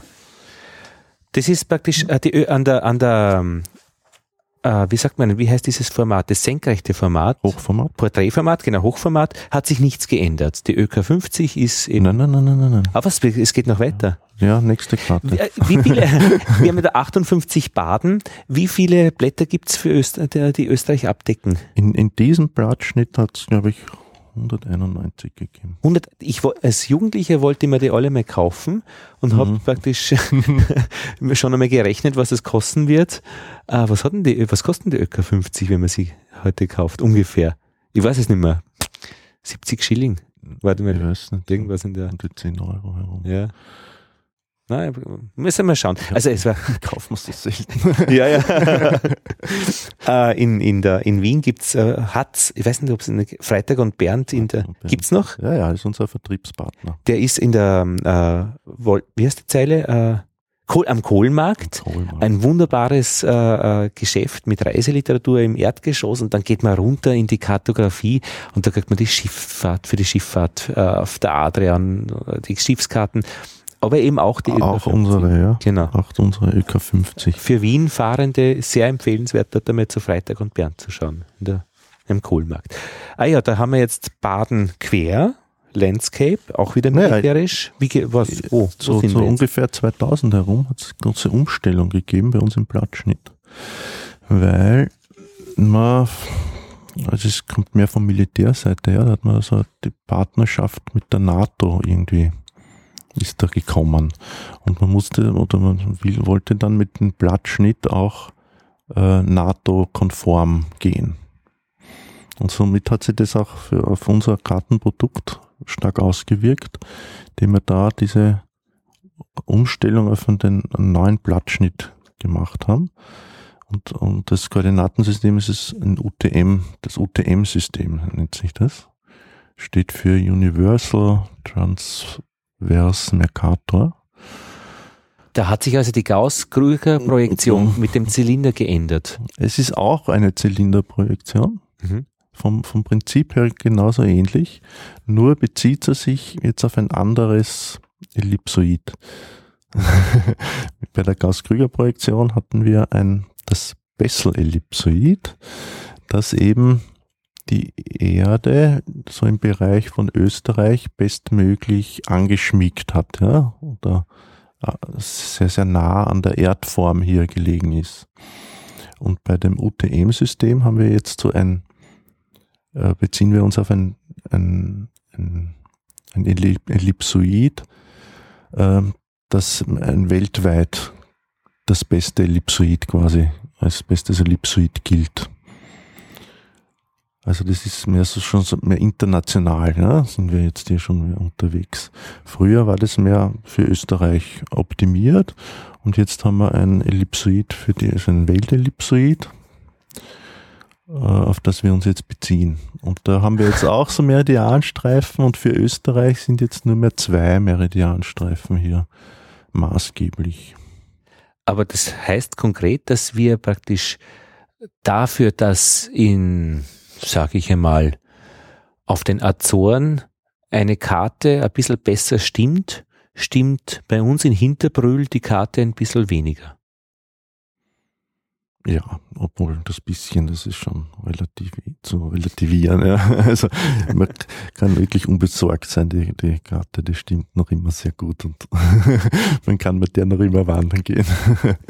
Aber das heißt, wir haben jetzt praktisch äh, die. Aber witzig ist auch, dass man früher war das Bezugsmeridian, ja. Das Bezugssystem ist bei mit, nicht mit Greenwich, ja, so wie wir es eigentlich als kennen, den Bezugsmeridian zu Greenwich, sondern der war bei, bei der früheren Abbildung war der nach Ferro.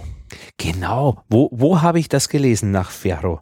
Ja, das, das hast du bei der alten Karte wahrscheinlich unten gelesen. Das ist mir ein Begriff. So wie bei den Mittelwellen, bei den Radioempfänger Berro Münster ist, Fer ist Ferro bei den Land.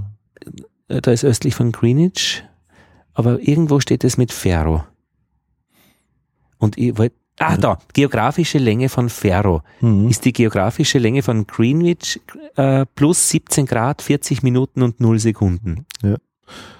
Yeah. Ja, Ferro, Wo ist, ist Ferro? Ferro, das ist ja eine dieser Inseln da äh, auf, na, wie heißen diese Inseln? Aleuten? Keine Na, Ahnung. Die, diese spanischen Inseln, die. Madeira? Na. Mal, ja, wer, wer Spanien. So, ich glaube, Fuerteventura war und diese. Ja, ja. Wie heißen diese Inseln? Ich weiß jetzt nicht. Ich fahre da nie hin. Ja, ich weiß schon, was du meinst. Entweder man fährt auf Mallorca oder man fährt auf die Kanaren. Ja, Kanarische Inseln, ich glaube fast, ja. So ist es. Ja. War nie da. Also das war so damals der, der, der westlichste Punkt. Ah. Der, der von Europa, so ein bisschen. Ach. Und dass ich das eigentlich für, für Österreich es ist besser ausgegangen, wenn man, wenn man von diesem Bezugspunkt aus gezählt hat. Aha. Dann hatten wir so einen schönen geraden Meridian mhm. äh, oder drei schöne Meridiane, wo wir dann unser Koordinatensystem, mhm. dieses Gauss-Krüger-Koordinatensystem aufbauen konnten. Ne? Mhm. Und wenn man, wenn man von Greenwich nimmt, das sieht mhm. man eh, das ist der, der Unterschied, hast du vorgelesen, 17, 17 Grad, 40 Grad? Minuten, mhm. ne? Also nicht schöne Grad. Ne? dann wäre sich das mit, mit drei Meridianstreifen nicht schön ausgegangen, dann hätten wir wahrscheinlich dann vier gebraucht. Ne? Ah, ja. Aber mittlerweile zählen wir von Greenwich weg. Also die neueste Karte, wenn wir jetzt wieder einen Schwenk zurück machen, ja. diese UTM-Karte, geht wieder von die, Greenwich die, die geht vom Greenwich-Meridian aus und da sind unsere Bezugsmeridiane jetzt 9 Grad östlich von Greenwich mhm. und 15 Grad östlich von Greenwich. Mhm. Mhm. Und das sind aber genaue Grad, also nicht mehr mit Minuten, oder auch? Nein, nein, genau, genau der mhm. volle Grad. Ne? Weiß man, wo das ist in Österreich, diese ungefähr? Ja, ja. also 9 Grad, das geht da so durch den, den Osten von Tirol mhm. durch. Und die 15 Grad, die sind ein bisschen westlicher von Wien. Ja. Ja, ja, also so, Wien ist so 16 Grad. Ja. Mhm. Und, und da steht dann schon eben äh, die UTM, Universal Transversal Mercator Abbildung, äh, World Geodetic System 1984.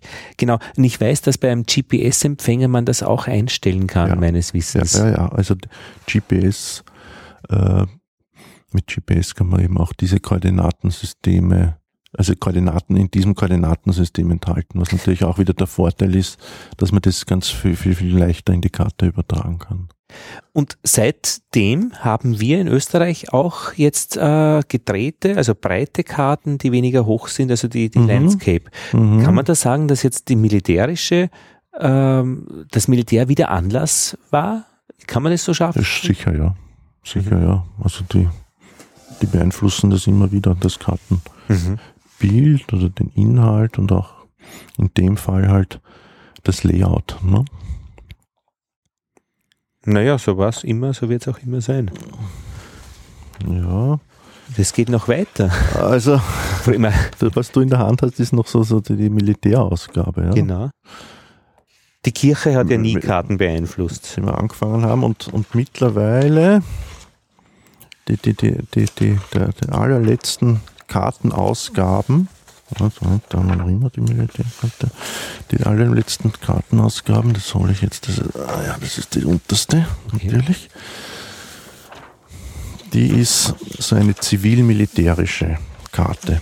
Also mittlerweile gibt es jetzt nicht mehr eine eigene Militärkarte, eine eigene zivile Karte, sondern das wurde jetzt vereint in eine gemeinsame Ausgabe. Zivil-militärische Karte von Österreich mit dem sicher dem, dem Fokus, dass man fürs Katastrophenmanagement, äh, fürs Krisenmanagement eine Karten, Kartengrundlage hat, die sowohl eben das Bundesheer verwendet, als auch zivile Organisationen, dass die, die mit denselben Karten arbeiten. Ne? Es gibt also nur noch eine Karte jetzt. Wir drucken jetzt nur noch eine Karte und da ist auch jetzt eben die, diese Straßenaufdruck wieder so, so in Rot und Orange und Gelb beinhaltet der. Die Wegmarkierungen haben wir umgestellt jetzt auf, auf Grün. Ah, es gibt auch keine eigene Wanderkarte mehr? Nein, gibt es auch, auch nicht mehr. Es gibt jetzt nur mehr diese eine universale Karte. Sind die sagen. Jugendherbergen noch eingezeichnet? Nicht so, ja, nicht speziell, nein. nein. Aber, die, die aber, aber was drinnen ist, sind eben die, die Apotheken mhm. und die, die Krankenhäuser, die größten, die bettenführenden Krankenhäuser, die eben dann im, im, im Notfall äh, anzufahren sind oder halt verwendet werden können. Ne?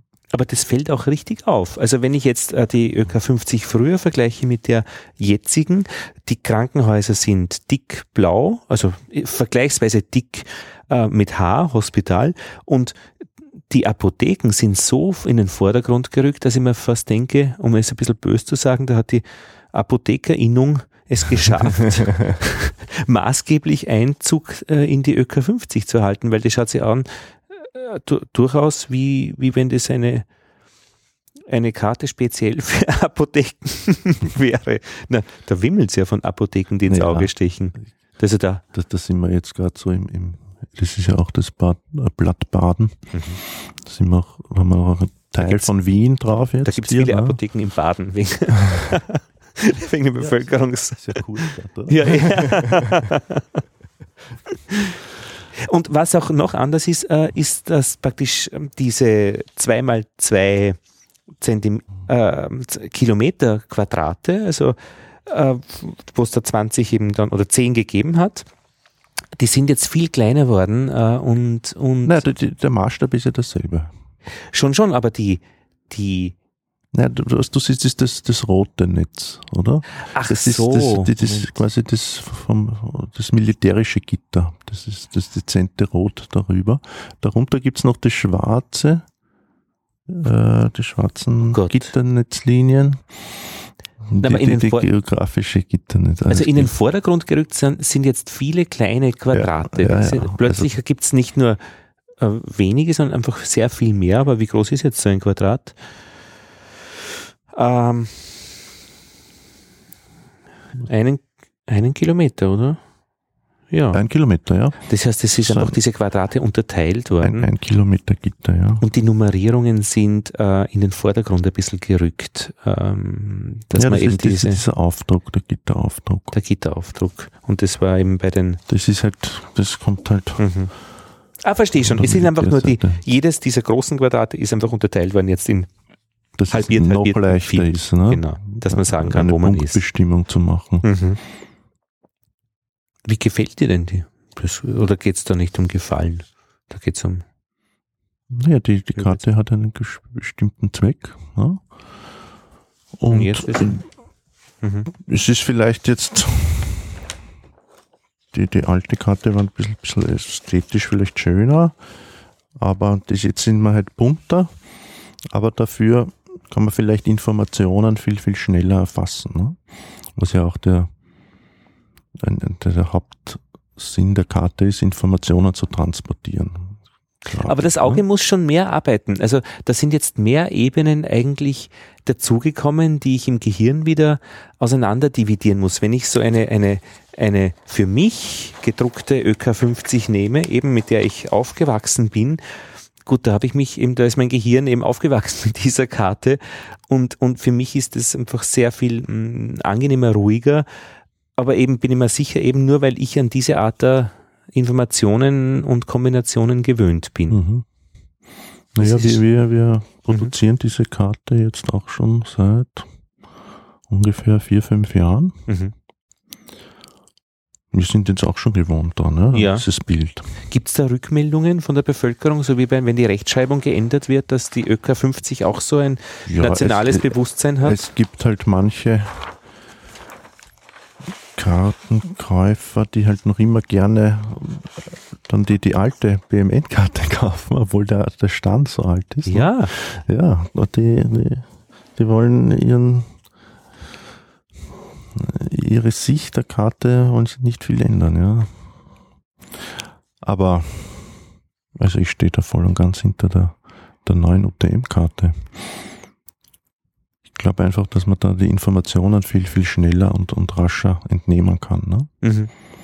die, das Papier ist nicht mehr so leicht geriffelt, das ist jetzt glatt. Das ist ein anderes Papier, Ja, weil ja, der Produzent dieses alten Landkartenpapiers die, diese alte Landkartenpapier nicht mehr herstellt. Ja.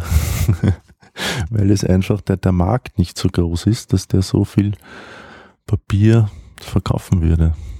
Das, weil die, die gedruckte Karte jetzt weltweit gesehen eher immer zurück, zurückgedrängt wird. mhm.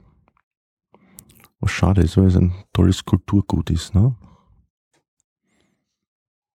Aber von den technischen Kriterien und Parametern wird ja die, das neue Papier ja ebenso Ja, genau so. wasserabweisend, äh, reißfest sein, das kann man ja alles beibehalten. Nur dieses Genau. haptische, Ja, das ist, Das ist sich anders schon- an. Ja. Ja, aber gut, aber das, das gibt es ja in allen Bereichen, dass wir dem Alten nachtrauern und das Neue äh, äh, noch nicht so attraktiv finden. Und äh, weiß nicht, meine Kinder werden wahrscheinlich nicht einmal diese Karte äh, noch ähm, kennen, weil die einfach mit ihren iPads äh, und Google Earth äh, arbeiten und ähm, derartige Landkarten einfach gewöhnt sind. ja, mit dem iPad können Sie auch die Karte sehen. Das werde ich mir noch anschauen. Was kostet? Das kostet aber dann. Das kostet ein bisschen was. Ja. Also Also, also prinzipiell die App sich herunterzuladen und einmal auszuprobieren, Mhm. Kostet gar nichts. Mhm. Das ist gratis. Mhm. Kann ich jedem mal empfehlen. Ja. Und das ist die AMAP Mobile, heißt diese App. A-Map. AMAP, ja, Mhm. so wie Austrian Map. Ah ja. Ja, österreichische Karte. AMAP Mobile. Und das können wir uns dann gerne anschauen. Genau, das, da werden wir dann nachher noch einen Rundgang machen bei euch durchs Haus. Und wenn ich also in, in irgendwo stehe, in Glashütten am, am äh, Höherberg auf 657 Meter und ich brauche jetzt, ich wandere weiter, die andere Karte von weiter links, dann kann ich mir die wahrscheinlich dort oben im GSM-Netz runterladen oder im 3G-Netz Ja, ja. runterladen. Also da ist ja die, die ganze Karte, eigentlich, man kann sich vorstellen, das ist ganz Österreich, Ja. ist dann quasi eine riesige Karte und die sind so, so, so Kacheln aufgebaut in so, so rechteckigen Bildern, Mhm. kleinen, ja. Mhm. Und äh, da ladet man sich dann immer den Bereich, das ist diese kleine Kacheln, die man, wo man gerade ist, ne, die man braucht. Und kostet Und, und pro Kachel? äh, kostet ein 99 bisschen. Cent. Na, ich glaube, man, man zahlt dann nicht pro Kachel, man zahlt dann äh, so, es gibt so eigene Gebiete, die so hauptsächlich an die Bundesländer an, angepasst sind. Ja, also kann ganz Niederösterreich kaufen und man, dann, dann, dann ist, ist man berechtigt, also alle Kacheln von, von Niederösterreich immer sich zu holen, wenn man es gerade braucht. Ne? Das Mhm. geht dann natürlich auch schnell, wenn das nur so kleine Bilddaten sind Mhm. kann man die halt im, auf, aufs, aufs Handy, aufs Smartphone ganz schnell übertragen. Ne? Das heißt zusammengefasst, ähm, die ÖK 50 hat als Grundlage äh, nichts an Bedeutung verloren. Ich denke nicht. Ne? Also Es ist praktisch die richtige, Greifen ähm, noch viele darauf auch zurück. Ja. die, die passende, der passende Maßstab, eine, ein Land durch eine Aufnahme äh, abzubilden. Ob das dann digital ist oder analog, das ist jetzt nicht die große Frage. Also es, hat Genau. vielleicht die gedruckte Karte weniger an, an äh, etwas verloren, aber die Sache selbst, also Die Sache selbst ist noch immer ganz wichtig, ja. ja. Aber bleibt es noch immer noch auch bei den neuen digitalen Formen dieses Konzept ÖK 50, österreichische Karte 50.000 vorhanden oder tritt es einfach irgendwann so in den Ja, wir Hintergrund? nennen es dann kartografisches Modell. Also der Name ÖK bezieht sich immer jetzt nur mehr auf die gedruckte Karte, die österreichische Karte. Ne? Und das andere ist das kartografische Modell, das im Hintergrund steht. Das ist, wo der Karteninhalt digital äh, verspeichert ist. Also das Konzept letztlich einer Karte und Modell ist ja immer so praktisch die, ein reduziertes Abbild der Wirklichkeit und wie man das es, ist ja, kriegt. der Karteninhalt ist ja reduziert. Ja, ja. Ja. aber praktisch das Konzept dahinter, wie man diese Reduktion herstellt, also wie man dieses Modell erstellt. Das ist das, Ja, aber das kartografische Modell ist dann wirklich schon der, also das die, die Ergebnis Daten, dieser, ja, das genau. sind schon die Daten, ja. Und dieses, wie man die Daten kriegt, nach welchen Regeln das funktioniert, das ist eben Das, ist der, der Herstellungsprozess der dahinter, Herstellungsprozess. der halt anfängt irgendwann mit den Orthofotos, also mit der Ja. Luftbildaufnahme, der Erstellung der Orthofotos, der, der Suche von Veränderungen im Orthofoto, dann der Verifikation von Änderungen in der Natur, beziehungsweise auch so, so, wenn sich im Namensgut was ändert, das kann man ja nicht im Orthofoto sehen, da muss man halt vor Ort hinausgehen oder wenn sich im Wald, wenn man auch nicht visuell im, im Luftbild durchschauen kann, wenn sich dort was verändert, dann muss man halt hinausgehen. Das machen dann die Topografen. Die bauen quasi ihr eigenes, so ein, ein Landschaftsmodell auf, wo, wo alle Kartenelemente oder alle topografischen Elemente noch äh, positionsgetreu, positionsrichtig dargestellt sind. Und wirklich alle sind dort noch vorhanden. Und dann die, das kartografische Modell übernimmt diese Daten und macht dann eben, was wir gesagt haben, diese, diese Auswahl, dieses Betonen und diese, diese grafische Umsetzung davon. Aber dann, somit wird praktisch dieser Titel ÖK 50, was früher eigentlich für äh, der Name war für alles das zusammen, in den historischen Hintergrund rücken. Also es wird in Zukunft 10, 20, 30 Jahren diese Referenz äh, immer mehr verloren gehen und ÖK 50 wird was sein Ja, früher war ja das, das, das, das Produkt, ne, genau. was herausgekommen ist. Mittlerweile gibt es mehrere Produkte, die sich da, die da entstanden sind ne, und die jetzt in unserer Zeit wichtig sind. Du bist ja selbst, ähm, du würdest dich als Kartograf bezeichnen. Ja. Und was fasziniert dich an der Kartografie? Warum hast du das eigentlich gewählt? Naja, ich bin prinzipiell immer schon so ein visueller Typ gewesen, auch so ein visueller Lerntyp. Und ich arbeite gern mit, mit, mit Grafik, mit Bildern und somit auch dann auch mit der Karte. Ja. Der hat mich dann schon im, im Studium, weil ich habe Vermessungswesen studiert auf der Technischen Universität Wien. Da lernt man halt, wie man vermisst. Ja. Das ist die Geodäsie. Geodäsie, ja, genau. Äh, wie man die, die Erdgestalt der Erde bestimmt, wie man ja äh, bei der Ingenieurgeodäsie, wie man was weiß ich, so, so Tunnel, die Vermessung für Tunnelprojekte macht oder für, für, für Brücken.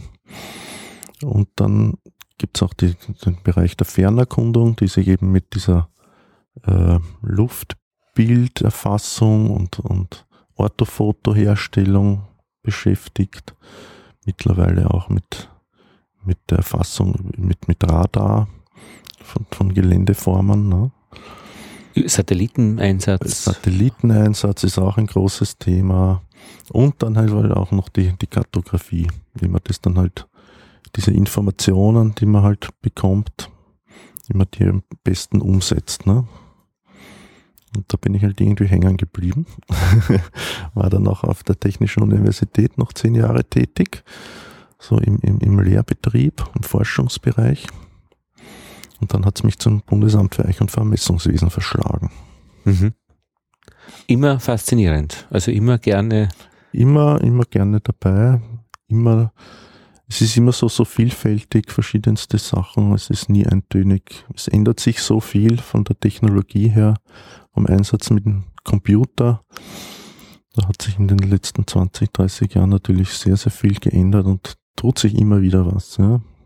Zurzeit arbeiten wir dran, zu versuchen, in Zukunft also die Karte wirklich automatisch herzustellen. Also mit, mit, mit Software Programmen dieses, die, diese Auswahl und Verdrängung, das alles automatisch zu machen. Wir nennen das äh, Generalisierung. Diese Generalisierung zu automatisieren. Aber das ist ein, ein sehr, sehr komplexer Bereich, weil, weil das, was der Mensch recht gut kann, die, dieses Regelwerk, dieses komplexe Regelwerk, was da im Hintergrund abläuft, das dem, dem Computer beizubringen, ist nicht einfach. Aber wir versuchen es gerade mal. Und kombiniert dazu auch diese Geoinformationssysteme, dass man ganz viele verschiedene Ebenen hat, die man ja, ein- genau. und ausblenden kann. Ja, ja. Also ich, da wollen wir hin auch, ja. Also ich würde ganz gerne eine, eine Karte der, der Wasserleitungen in einer Landschaft sehen. Das würde mir irgendwie Spaß machen. Da gehe ich irgendwo wandern und dann sehe äh, alles, was da an Wasserleitungen vergraben ist. Auch dieser Blick hinein, nämlich immer, was ja. in einer Stadt an Rohren verbuddelt ist, ist ja auch schon ja, einmal spannend. Ja, das, diese Informationen gibt es aber nicht jetzt beim Bundesamt für Eich- und Vermessungswesen, sondern das sind dann halt die, die Länder zuständig oder halt die verschiedenen Versorgungsunternehmen mhm. die, die diese Informationen haben. Aber das Ziel ist, dass man das dann irgendwann mal verbinden kann. Ne? Mhm.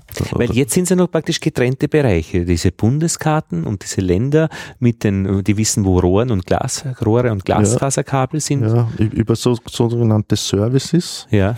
sollte sich das dann äh, verbinden lassen. Man, man kann es eh auch schon tun, aber mhm. das wird sicher noch besser werden in Zukunft weil eben auch die, die Services werden erst wirklich erst aufgebaut, so dass man die wirklich mit einem Klick dann immer schön mhm. verbinden kann, diese Daten. Es kommt erst. Und auch eben, denke ich mal, muss eine faszinierende Arbeit sein, auch an diesen Standards zu arbeiten, an diesen Übergabeschnittstellen, äh, wie man das definiert, wer welche Daten in welcher Form. Ja, da bin ich jetzt nicht so tätig. Ich bin jetzt ein bisschen mehr auch tätig, so international. Ja. Inwiefern? Mit, mit unseren europäischen Nachbarn oder die anderen Vermessungsverwaltungen in Europa. Mhm. Da wird auch versucht, so eine europaweite Karte oder so einen Datensatz aufzubauen. Halt jetzt in einem noch kleineren Maßstab wie die 50.000, sondern im Maßstab so 250.000 sind wir da dabei. Also praktisch äh, nicht so detailtreu. Nicht so detailtreu, noch eben weniger Elemente, weil nur die wichtigen mhm. hineinkommen. Das da haben wir diese Euro-Regional Map heißt das, da bin ich auch stark involviert. Und da versucht man eben auch so einen Standard für, für ganz Europa zu bilden, dass letztendlich mir man eine europaweite einheitliche Karte oder halt die Karte, die Grundlagen, die, die Grundlagendaten dann bekommt.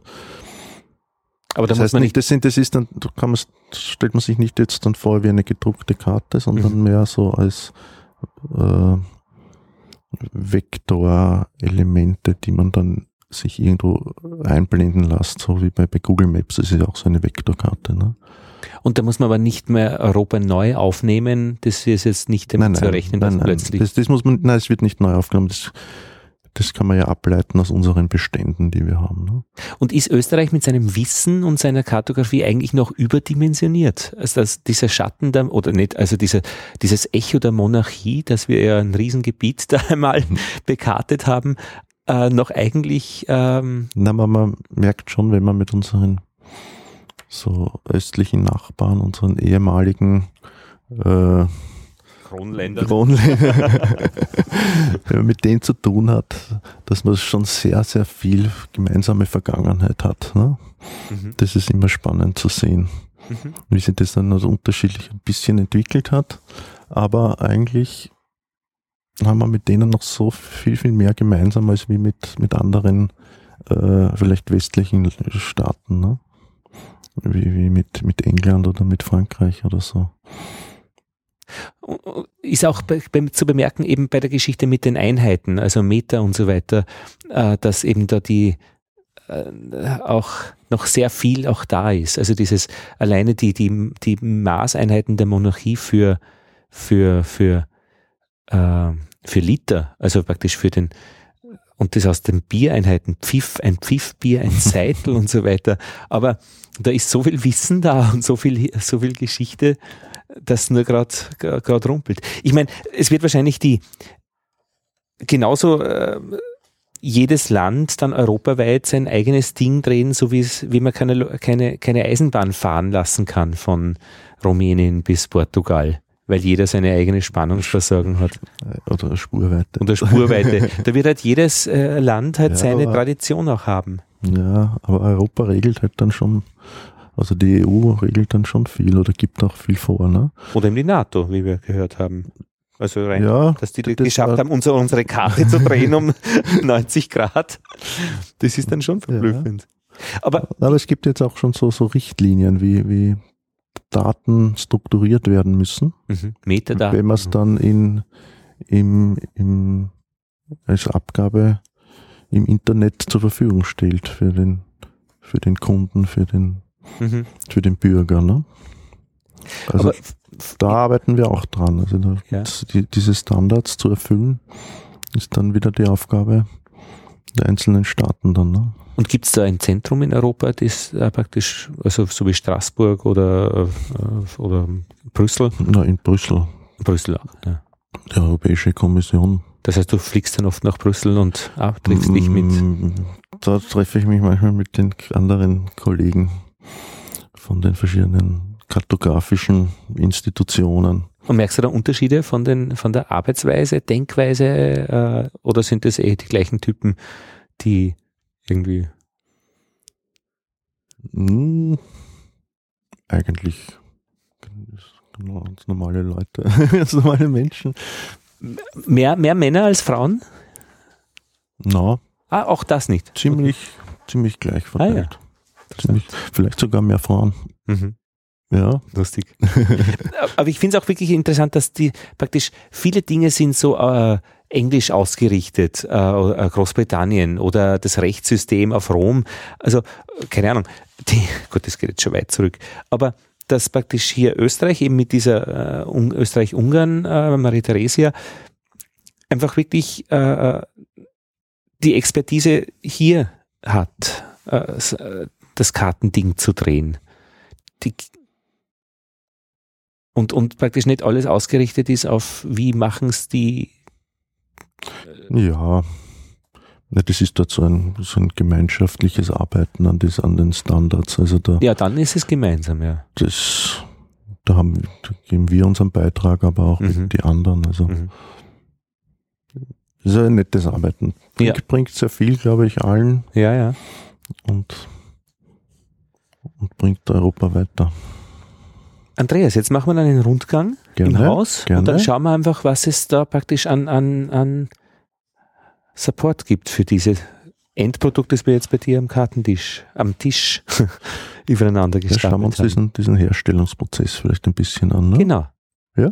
Gut, dann machen wir uns auf den Weg.